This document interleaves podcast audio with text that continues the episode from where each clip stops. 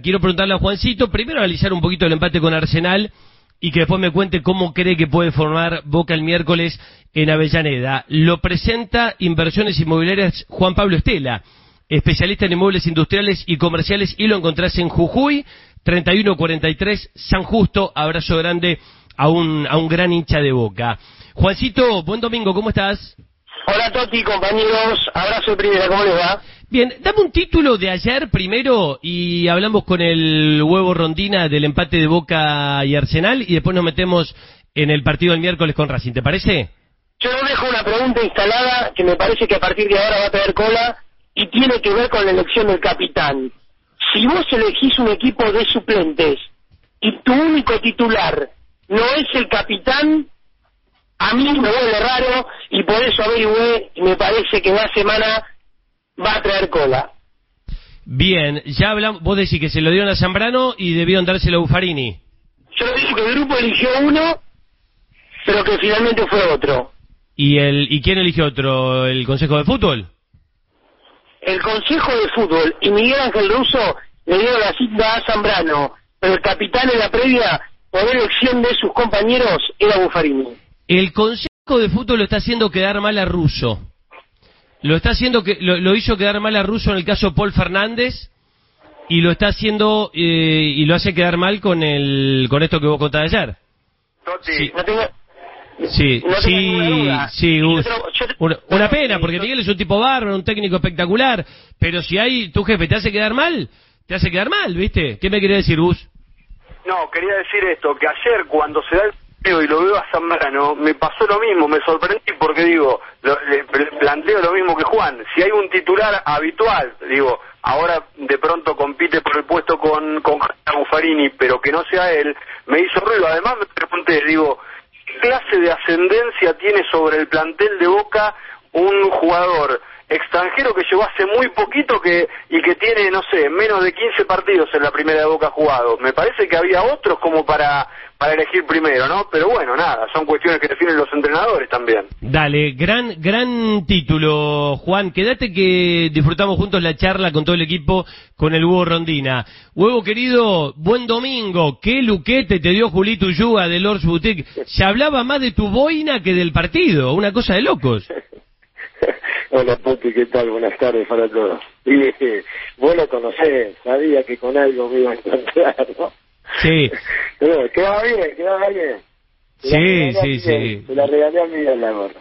La verdad, la verdad metiste una facha impresionante. Te felicito. Bueno, me tocó comentar el partido. Te digo lo que vi. A ver, a ver qué, qué me explicas. No me gustó tu equipo en el primer tiempo, me gustó mucho en el segundo y creo que llegaron al empate con total justicia. Dame tu análisis del partido, huevo.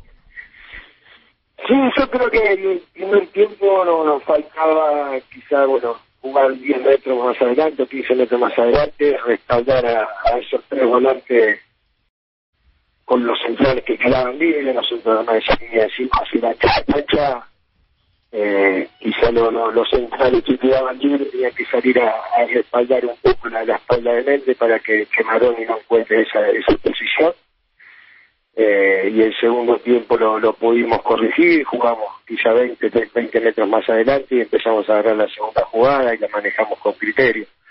Me parece que ahí estuvo un poco la, la diferencia, respaldamos mejor a, los volantes del segundo tiempo que en el primero. Eh, ¿Te parece que el, empate fue justo, Huevo? Una, mm, una jugada polémica también, eh, una, una falta, un posible penal de más a, a Candia. Generaste situaciones, Rossi le tapó dos pelotas bárbaras a Albertengo, el gol llega en, en, el ya sobre el minuto 90, una pelota que, una delicia, como la baja de cabeza Albertengo, porque entraban Carabajal y Pons, este, y Rossi como que tiene que ir a tapar a los dos y tapa el primero, pero no puede evitar el gol cuando se la toca a Pons. ¿Te parece que fue justo el resultado? Sí, yo creo que sí, por lo hecho, sí, eh, viendo el contexto, cómo se había dado el partido y empatarlo sobre el final. No merecíamos irnos con las manos vacías después muy fino el análisis si, si merecíamos ganarlo o no, pero me parece que, bueno, sumar eh, en, la bombonera, con muchos chicos que era la primera vez que, que tenían la posibilidad de jugar ahí, con otros que han debutado cero, sumado, tenían muy pocos minutos en cancha, el rendimiento del equipo fue, para mí fue muy bueno y, está bien que, creo que termina siendo justo el resultado. ¿Y? Yarroch, eh, huevo, ¿cómo te va? Hola, Gustavo. Bueno, te mando un abrazo. Te quería preguntar lo siguiente. Recién reconocías a Totti que el equipo de pronto estuvo, eh, debió haber estado 10 o 15 metros más adelantado en el primer tiempo. Yo noté lo mismo, lo vi como, como muy contenido. ¿A qué, eh, ¿A qué obedeció eso? Porque si vos mismo lo reconoces, por ahí lo metió Boca presionándolo un poco co- pa- para atrás. ¿No pudo haber pasado eso?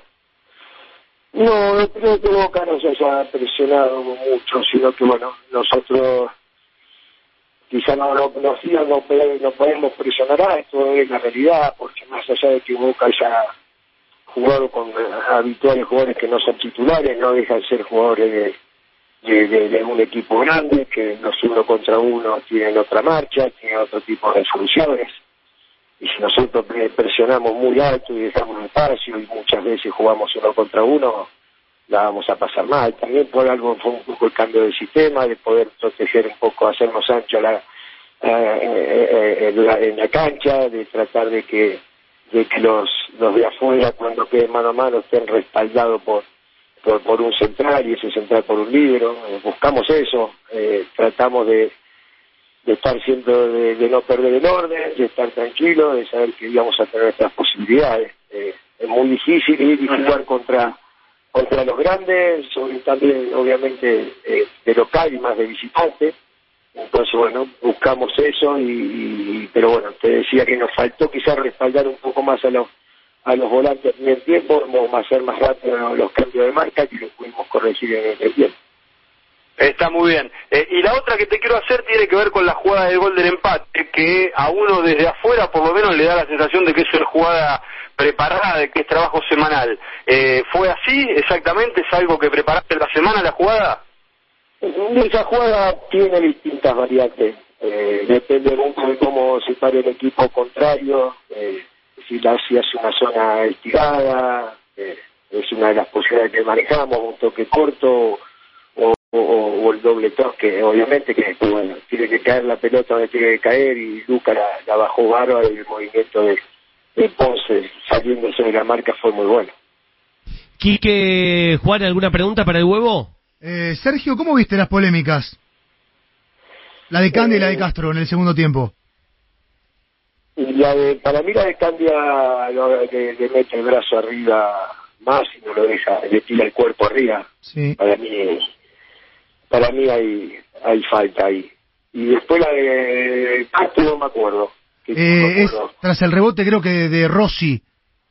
Sí, lamentablemente, sabés que, Quique, que yo estaba comentando el partido, la tele no la repitió, lamentablemente. Después del el, el bombazo que le mete Albertengo en el Claro. segundo tiempo, que da rebote Rossi Sí. para la derecha, ahí la termina peleando Castro Ah, con, con. Buffarini, pero nunca me la repitieron para ver si había habido falta o no. Fue, fue era Zoraire, era Zoraire, Zoraire. era Castro, eh, era Zoraire. Y la agarramos, ahí estaba más cerca que la otra, y no le pregunté a Jesús si lo había tocado, pero no, no protestó Jesús, así que recuerdo que quizás se, se tiró y, y lo asistió. Sí, creo la que me pareció en la cancha, porque le había ganado la parte de afuera y se metía, y después viéndola por la tele, me parece que ahí, y además le tira el cuerpo encima a, a Candia. La otra, la, la de Jesús, me parece que, que él busca, quizás el, el contacto no lo hay, se tira, que termina haciendo el corre de la buena. ¿Con quién vas el próximo fin de semana? ¿Qué te toca, huevo? Viernes, nueve y media argentinos. Viernes nueve y media, Argentino Juniors. Gracias por atendernos como siempre, felicitaciones por el segundo tiempo y por eh, el punto en la cancha de Boca, que como vos siempre decís, llevarte algo de la cancha de Boca es importante. Bueno, Peti, gracias a vos por llamar. Saludos a todos ahí. Buen domingo. Un abrazo enorme, que tengas un muy buen domingo. ¿Tenemos Gundo en la palabra de Russo para escuchar? Sí, Toti. El técnico de Boca, caliente porque no pudo ganar. Dale, vamos. Es muy difícil, porque no todo este, es un año donde venimos a los tropezones, pero no, igual tengo gente, estamos bueno, comprometidos con todo lo que buscamos y todo lo que queremos. Y en cuanto a los números, ¿te complica este empate en el arranque? Sí, porque no, no me gusta no, no llevarme los tres en la bomba, más en la bombonera, ¿no? Pero Boca es siempre Boca, ¿no? En este tipo de situaciones. Bueno, por último quiero aprovechar que es 12 del 12 y preguntarte si quieres darle algún mensaje a los hinchas de Boca. No, un saludo muy grande, un abrazo muy grande y que disfruten este día porque ellos se lo merecen. Ahí entrevistado por Ángela Lerena en el campo de juego. Juan, él decía, estamos en los tropezones. ¿Perdió algún otro futbolista? ¿Por eh, lesión? ¿O, o se refería solamente a, la- a- a los resultados? No, no, no, habla básicamente de los resultados, Toti, no, no, no hay otro. ¿Qué, qué emoción la del Pulpo González. Lo quiero escuchar, Gundogan, al Pulpo González. La verdad fue la imagen del fin de semana para mí. Esto, Ahora- esto- esto es lo lindo del, del juego, ¿no? Que co- comentamos tanto nosotros. Un tipo que ya tiene pasado largamente los 30 años, con muchísima experiencia, llora desconsolado como un chico porque hace su primer gol con la camiseta de Ahora lo Boca. escuchamos, Toti. Dale, dale. ¿Podemos escuchar a- A ver. al Pulpo González, sí o no? A ver, ahora, ahora lo volvemos a escuchar, Toti. A ver, ahora... Esperamos un segundito. Bueno, tranquilo, tranquilo. Avísame y, y si no seguimos hablando de Boca. ¿Qué rescata Juancito del partido de ayer? Te digo, a mí me gustó Gastón Ávila, sobre todo el primer tiempo. Me gustó Silvio González, creo que estaba mm, bien, el pulpo se puso bien físicamente, estaba más fino, más flaco, y después obviamente que sabe jugar muy bien a la pelota. Y, y me gustó, a ver, al- algún desborde de Obando el primer tiempo. Ceballos se nota que juega muy bien, pero lo veo livianito todavía, ¿viste? En el, en el mano a mano ganó dos veces, pero después o, o- perdía la pelota rápidamente o en el cuerpo a cuerpo lo sacaban fácil al pibe. ¿Qué, qué te quedó bueno y malo de boca a vos? Mira, yo creo que lo, negativo de no haber podido ganar es darse cuenta que no tenés dos equipos, porque Boca no tiene dos equipos, y que tu equipo eh, alternativo o tu recambio no es lo que vos esperabas. Eso está claro, porque no pudiste ganarle Arsenal como local. Ahora, lo positivo, todos hablamos que la llegada del Pulpo Fernández, le- del Pulpo González, le daba a Russo el reemplazo de Paul Fernández. Y esto nos dimos cuenta que no era así. Ahora, positivo, y a poco lo va recuperando. Yo no sé si hoy el pulpo está para ser titular ni mucho menos. Ahora, de a poco lo va recuperando y creo que para 45 minutos, estando bien, el pulpo es un futbolista interesante, porque no por casualidad llegó a Boca. Ahora, después está claro que entre Más y Fabra hay un abismo de diferencia, que entre los centrales hay muchísimo, porque aparte López y Izquierdos están muy bien, que el mediocampo cuando no están Campaldo y Campuzano sufre mucho, y está clarísimo, clarísimo, que hoy Soldano no pasa su mejor momento. Ayer Soldano tenía la chance, por lo menos, de hacer dudar a Russo y tuvo un partido para cuatro puntos. Sí, flojísimo, flojísimo. Otra vez casi no toca la pelota Soldano. Yo ya no, no, no lo quiero criticar más, pero no, no tocó la pelota, no participó del juego. Y yo creo que a Boca le queda la bronca el, el empate justo, recontra merecido para Arsenal, que se lo empataron en el minuto 90, ¿no? Porque si no te lo empatan en el minuto 70, 65, ya asumís que vas a empatar. Ahora, en los últimos 20, Russo tiró a los titulares, a Salvio, a Cardona y a Tevez para definirlo, más Capaldo, y no solamente no lo pudo defin- eh, definir 2 a 0, sino que se lo empataron, ¿no? Y, y por ahí debe pasar la, la bronca que masticaba Miguel cuando hablaba con Ángela Lerena en el campo de juego. Espera, espera que lo escuchamos ahora sí al pulpo y me das el equipo para el miércoles. Nada, venía de una lesión complicada, mucho tiempo, más de un año sin jugar y la verdad que me dieron la posibilidad. Sí, Este, perdón, se me Pulpo, perdóname. Te voy a pedir empezar de vuelta porque no se escuchó bien y es muy importante que, lo, que, que Ah. todos lo escuchen. No, que pensaba en mi familia, eh, principalmente, ¿no? Que, que me aguantaron este tiempo que estuve más de un año sin jugar al fútbol por una lesión grave y, y nada, mis compañeros, eh, cuerpo técnico que me, me dio la posibilidad de volver a, a confiar en mí, de poder entrar en una cancha y, y bueno, al convertir el gol se me vinieron todas esas sensaciones este, y bueno, no pude controlarme. Lloraste un montón. ¿Te imaginabas que el día que hicieras un gol ibas a, a- a- a- por ahí a soltarte así? No, no, no, soy de poco llorar, este, pero bueno, nada, de hacer un gol es lo más lindo y no soy un jugador que, que, que suele convertir eh, muy seguido, pero bueno, nada, estoy un poco triste que no le pudimos dar una alegría a la, a la gente de Boca hoy en su día. Este, pero bueno, también un poco tranquilo con el rendimiento del primer tiempo del equipo, me parece que fue muy bueno. El segundo nos quedamos, también un poco mérito de Arsenal, pero bueno, hay que seguir trabajando. Perfecto, perfecto el pulpo. Me cuenta, me cuenta Julito Ullúa, ahí voy Gundogan y Arroch, que no es una boina lo que tenía Rondina, sino una gorra porque tiene visera, que, que la boina la usan los vascos en San Fermín y que vale 4.599 pesos, que es de lino puro y que se le regaló a Russo. Rondina después del partido. Por favor. Qué lindo Qué gesto, nivel, ¿no? La verdad, está impecable huevo, ¿eh? Cada fin de semana.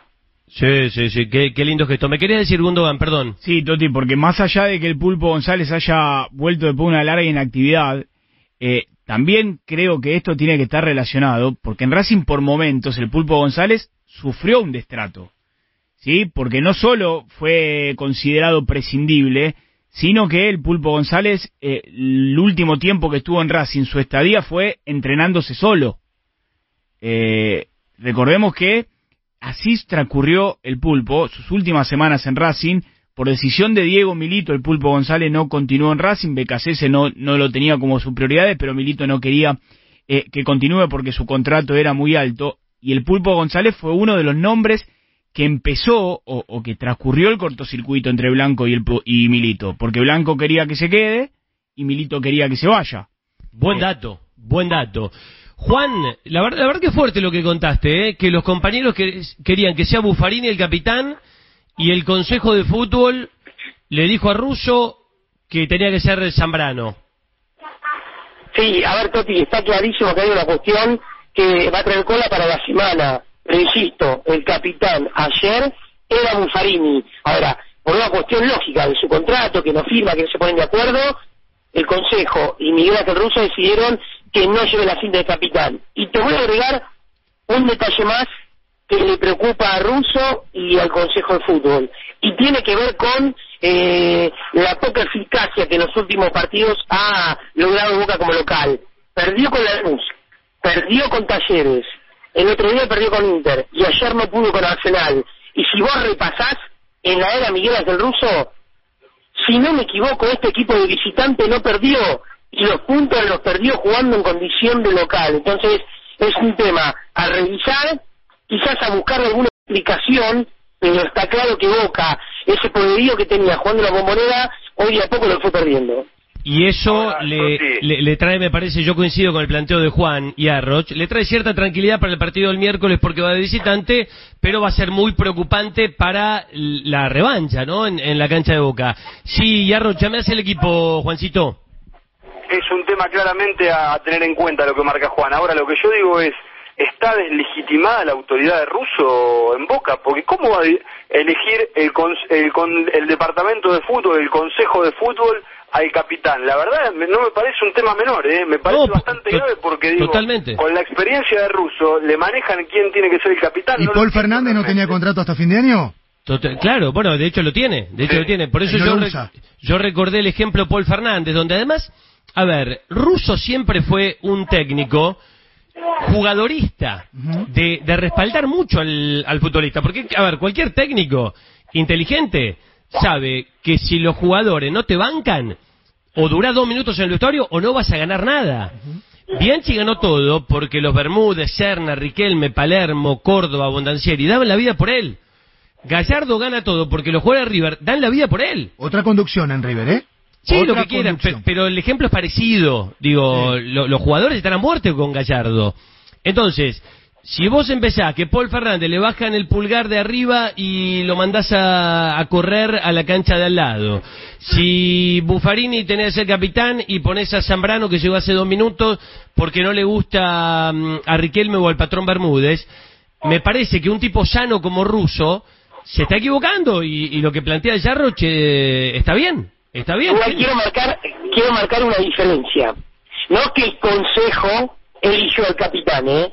Simplemente bajó la orden que por una cuestión de diferencia con el contrato Bueno, es lo mismo. entre Buffarini y Te su agente la- de representación. Te baja Y la orden, te lo dice, Juan, es lo mismo. Sí, eh, sí, puede ser que sea lo mismo. Yo, eh, quizás suena muy fuerte decir, el consejo eligió al capitán. Creo que no le dio la posibilidad a Buffarini de llevar la cinta. Toti, Chiquique. necesitábamos defensores de verdad y de categoría. Estas fueron palabras de Bermúdez en la De presentación acuerdo, de Zambrano. cuando presentaron al peruano, sí. Bueno, esto tiene que ver, me parece, con la decisión de ayer y una falta de respeto contra Buffarini que tiene otra trayectoria en Boca. Pero bueno, acá está claro quién manda y quién no. Totalmente, totalmente. D- Dame el equipo para jugar el miércoles en la cancha de Racing, por favor, eh, Juan. ¿Ya está claro? Bueno, no, claro no está. Sí hay futbolistas que están confirmados y hay dudas que tiene Miguel. Eh, yo voy detrás de la línea de Martín Arenal porque yo lo escuchaba en la transmisión. Para mí hay nueve confirmados. Para mí es Andrada. Ahí empezamos con la primera duda. Yo no sé si es Jaro Bufalini. Hoy si tengo que arriesgar, creo que Jara. López, Izquierdos, Fabra. Campuzano, Capaldo seguro. Salvio por un lado, Villa por el otro y Pérez de nueve. Después, si juega Cardona o aparece algún otro futbolista en el lugar del colombiano, yo quiero esperar porque hoy hubo entrenamiento, porque lunes y martes hay práctica y Miguel, Miguel lo va a definir. Pero estemos atentos al tema Buffarini, a ver si juega el próximo miércoles y si finalmente Cardona sigue en el equipo. Y de salir Cardona, ¿quién tendría una chance? ¿Mauro Zárate? Y el tema que Mauro hoy trabajó diferenciado. Supuestamente Mauro tiene una contractura. Pero yo no descarto la chance de Soldano nuevamente. ¿A pesar del partido de ayer? Sí, señor. Bueno, bueno, perfecto, perfecto. Juancito querido, gracias. ¿Algo más de Boca para destacar?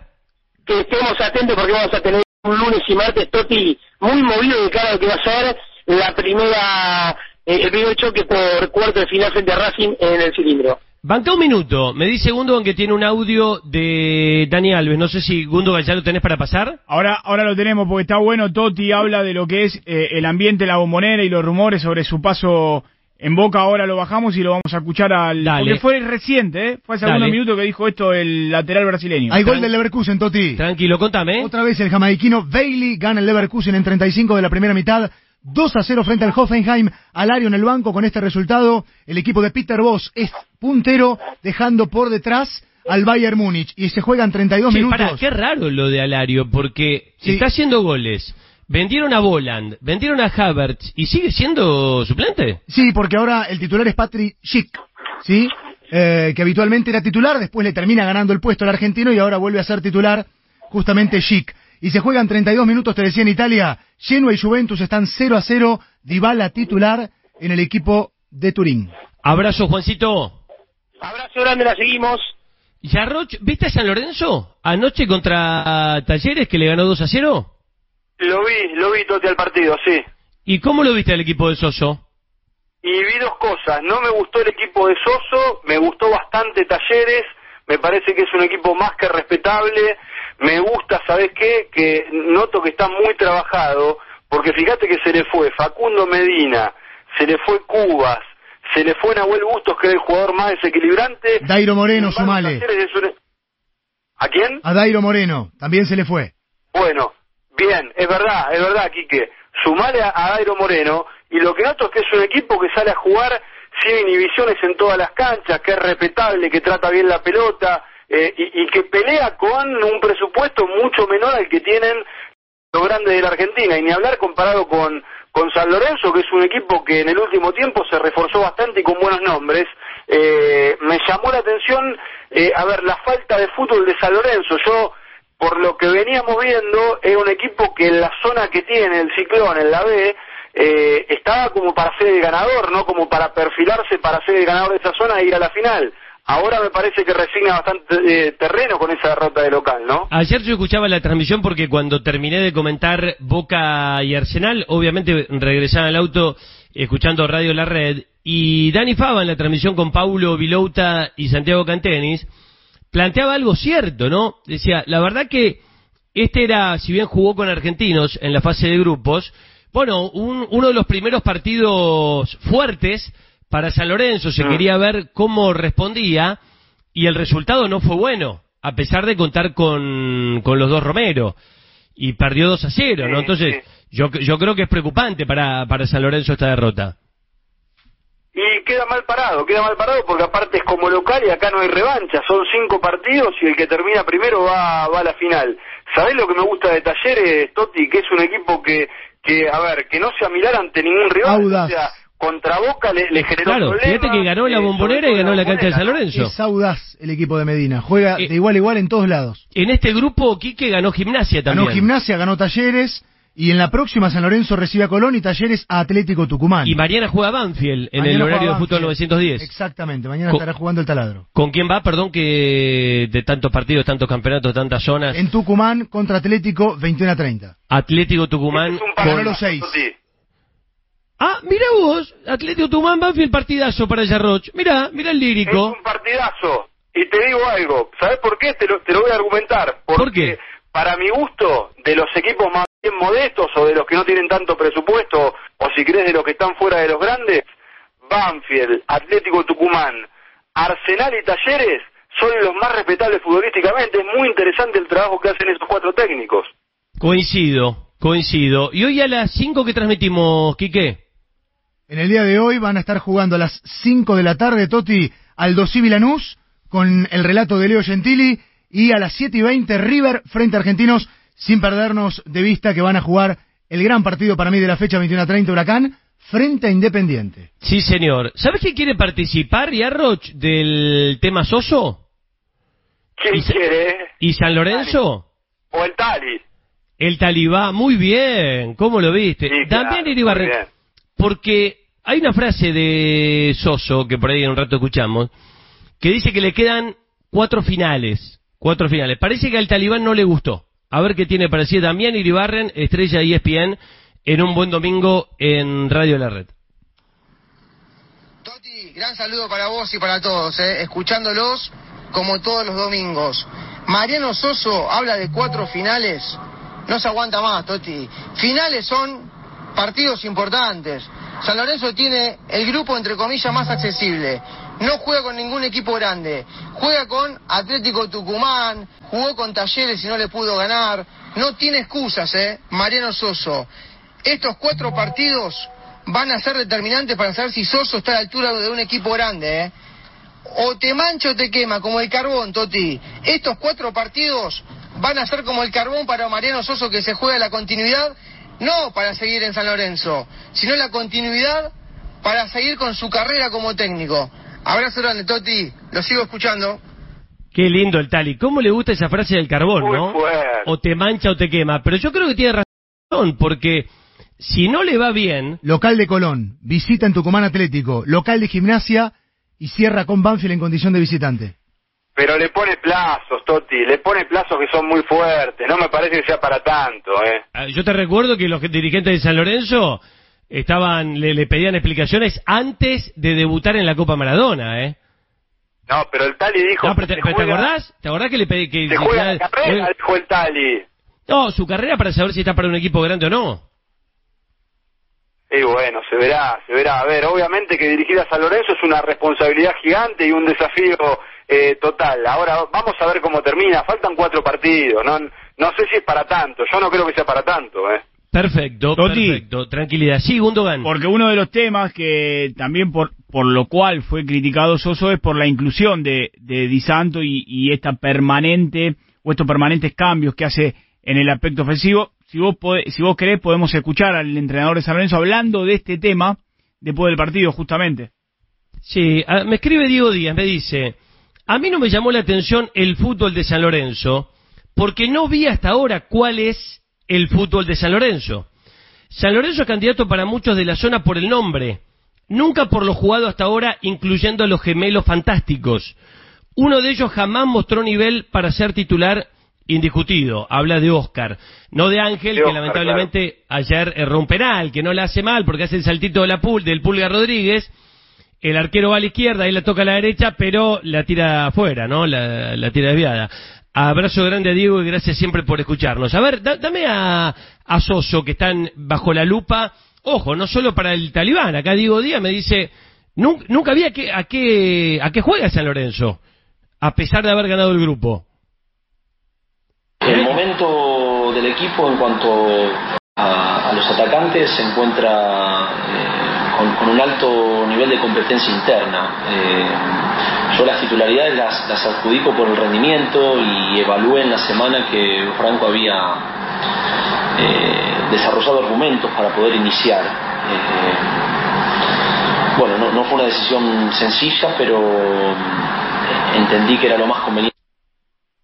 Bueno, eh, hab- habla, habla como un profesor universitario, Soso, que está buenísimo, eso para elevar el nivel está bárbaro. A mí me, me sorprendió que salga el chico Peralta Bauer, que venía haciendo goles. Digo, esto, esto es, Es una verdad. cosa básica de, de los entrenadores. ¿Vos viste alguna vez sacar a Gallardo a un 9? A Julián Álvarez lo sacó ahora porque no hace goles, pero cuando hacía goles todos los partidos lo ponía. ¿Vos alguna vez viste Mirá. sacar a, a Bianchi, no sé, a, a Barijo cuando hacía goles? No, cuando Barijo hacía goles seguía. Después cuando no hacía goles probaba con Moreno, bueno, probaba con otro. Pero al 9 que, que mete goles no lo tenés que tocar.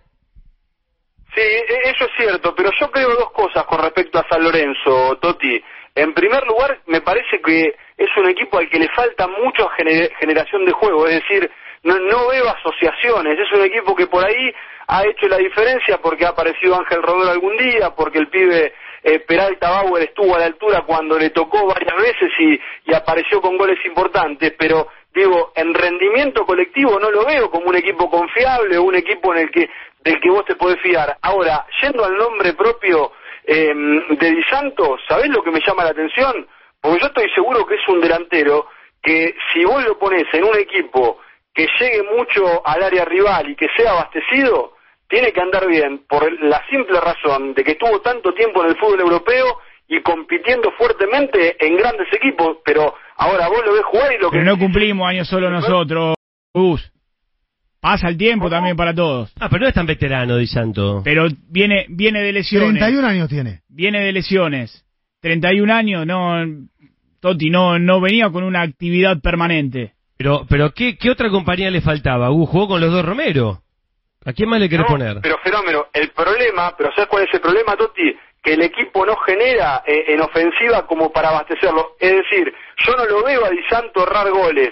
Lo que veo es que no le que participa poco porque no le llega la pelota. Digo, con esto no lo quiero esculpar al jugador definitivamente, pero sí digo que es un atenuante para el centrodelantero cuando la pelota le llega poco, porque yo estoy seguro, digo, en Europa, cuando jugaba en Europa, escuchábamos, leíamos y veíamos que hacía goles en Europa. Di Santo. Bueno, algunos, Gustavo, dicen que Tinelli se enamoró de Di Santo en aquel paso por Chelsea, en Stamford Bridge. De hecho, recordemos que el, el maestro Sabela lo convocó una vez a la selección argentina. ¿Se Exacto, que, que muchos ni, que muchos ni sabíamos quién era y apareció una convocatoria nada más ni nada menos que, que de Sabela? Lo que yo te digo es, jugar con los dos Romero, atrás juegan Menossi y Ramírez, ¿viste? No es que son tipos negados, no son 3-5 de marca. Yo no sé si el problema fue la compañía, me parece que el, el problema es más que nada San Lorenzo, ¿no? Cómo juega Sí, San, Lore- sí. San Lorenzo Almagro. Es que a eso voy, Totti. El, el problema es San Lorenzo que no genera juego y que no lo abastece al 9 de la manera que, que el 9 necesita. Digo, ahora, alguna responsabilidad él de pronto tendrá porque tampoco le vemos hacer cosas interesantes en función de la experiencia que tiene y de la jerarquía que tiene, pero me parece que pasan las dos cosas, un poco de que él no está rindiendo en la medida esperada, pero el equipo tampoco lo ayuda mucho, a eso voy. Ojo que si vas a los números no vas a encontrar en Di Santo un goleador, ¿eh? Dame los números, a ver. Porque, por ejemplo, Di Santo arranca en Audax Italiano 16 goles en 71 partidos. En Chelsea no convierte en 16 partidos. En el Blackburn Rovers hace un gol en 24. Pasa al Wigan, 13 en 97. 13 goles en 97. En el Werder Bremen quizás levanta el promedio, 18 en 51 partidos y en el Schalke 04 12 en 88. Digo, si, y después no convirtió en Atlético Mineiro. Si Ah. vas a buscar un goleador, me parece que la búsqueda fue equivocada. Fue errónea. Y los números de Pellenberg son contundentes. Sí, 60 goles en 337 partidos. ¿Cuánto- ¿Cuántos goles? en la 60 carrera? goles en 337 partidos. Es muy poco si es que tu búsqueda es ir a buscar un goleador. Y pero juega de 9, tienes que ir a buscar. Es- es- ah, es- bueno. es- debiera ser La goleador. búsqueda entonces es otra. O se equivocaron, o le, o le contaron mal la historia, o Tinelli observó a aquel futbolista en Chelsea que no convirtió. Quique, ¿tenés los datos de Celarayán, campeón de la Major Soccer League con Columbus Cruz? Qué bien, Lucas, metió dos goles. Dos goles ayer. en la victoria 3 a 0 frente a Seattle, el ex hombre de Belgrano, que vuelve a ser campeón de una liga. Ya lo había hecho con Tigres, pero tiene insisto, un nivel altísimo que este futbolista de Belgrano que fue pretendido por Racing, por Independiente y por River, y hasta se habló de Boca en algún mercado de pases, y ayer se coronó luego de la victoria 3 a 0 frente a Seattle con su Columbus Club. ¿Coincidís conmigo que Verón ayer en el final del partido, Quique, parecía parecía él el entrenador y no de sábado? Porque, desde claro, los 20, Toti, la- desde la- los 20 del segundo. Ah, desde los 20 del segundo, sí, yo vi los últimos 10, 15 minutos. Claro. Y, y además imagínate, viste, las cámaras de televisión, obvio, tenés de un lado a de sábado, del otro lado a Verón, se encandilan con Verón. Pero no era que Verón, viste, estaba, como se lo ve siempre al Estadio de Ciudad de la Plata, con la boina arriba de todo. No, estaba, me parece, en una platea muy cerca del campo de juego. Pegadito a los bancos. Y le daba a, a los jugadores indicaciones como si fuese el técnico. Le gritaba, y dale, y anda para allá, pero movete ahí. Eh, fue eh, realmente llamativo. Sí, de hecho, Estudiantes eh, tuvo su mejor, creo que, cuarto de hora en el campeonato, en los primeros 15 del segundo tiempo, cuando ingresa Sarmiento, cuando sale mm, Gómez, que termina siendo un factor fundamental en el gol de Cachaúe tras el mal rechazo en la primera parte, pero Sarmiento le dio mucha frescura eh, al andamiaje de Estudiantes de La Plata, pero fueron 15 minutos. Después, insisto, se hace expulsar Guanini y nunca supo resolver las chances que tuvo. Ingresa también eh, Leandro Díaz, tuvo más peso en el área Estudiantes, pero le cuesta una enormidad generar al equipo de Sábato que todavía no ganó, eh, que solo viene de ganar Estudiantes un solo partido de los últimos, si no mal re- no recuerdo, contra Unión, que no gana de local, que le cuesta muchísimo, solamente ese partido con Unión que te comentaba, pero desde la gestación, desde la generación, a Estudiantes le cuesta todo un Perú y no marcó un tan solo gol en siete partidos de la Copa Maradona, Totti. Es el único equipo que no convirtió. Ese dato es tremendo, ¿eh? Es el único equipo que no convirtió. lo mal que se debe sentir el Chavo de Sábado, el Chapo Uraña, porque deben haber arrancado este laburo con toda la ilusión, con todas las ganas, y vos en siete partidos, tu equipo en siete partidos no puede meter un gol. No. Es terrible. Ayer tuvo la chance de Díaz de cabeza, Leandro, ya te digo, en esos primeros 15 del segundo tiempo, pero le terminó ganando un Newell's que juega con marcha de segunda, que juega, creo que como, juega con el documento de los referentes, a esa velocidad, y le alcanzó para ganarle un partido muy flojo, muy chato, de pocas situaciones. Maxi, insisto, creo que está ya en el final de su carrera. Eh, Pablo Pérez lo mismo. Pablo Pérez se destaca por ese pase filtrado, por la experiencia y no mucho más. Fue expulsado Latancio en el final del segundo tiempo, a tan solo dos minutos de ingresar. Se enojó justamente Latancio con Pablo Pérez porque Pitana lo iba a amonestar en una fuerte entrada contra Nadalín. Le pide Pablo Pérez la expulsión. Allí se retracta Pitana, esconde la amarilla y saca la roja y allí terminó el partido convulsionado en el segundo tiempo, pero estudiantes, insisto, desde lo futbolístico tendrá mucho trabajo de sábado, que dijo que no va a renunciar, que va a aguantar, por lo menos, para conseguir una primera victoria, pero le cuesta mucho a estudiantes. ¿eh? Sí, eso contó Nico Boya. Eh, trascendió una foto en las redes de Mascherano, Heinze, Maxi Rodríguez y Escoco después del partido. Mascherano había ido a visitar a sus ex compañeros en la previa. Se ve que está viviendo allí en sus pagos en la provincia de Santa Fe. Vélez de San Lorenzo. Sí, ¿ya- ¿ya está, ¿ya está acordado lo de Heinze al Atlanta United o es solamente todavía este, una información, rumor, información, pero no es oficial? Oficial todavía yo no lo tengo. Oficial todavía no, Toti. Está todo acordado, pero todavía el Atlanta United no lo ha hecho oficial, pero seguramente esto se dará en el transcurso de esta semana.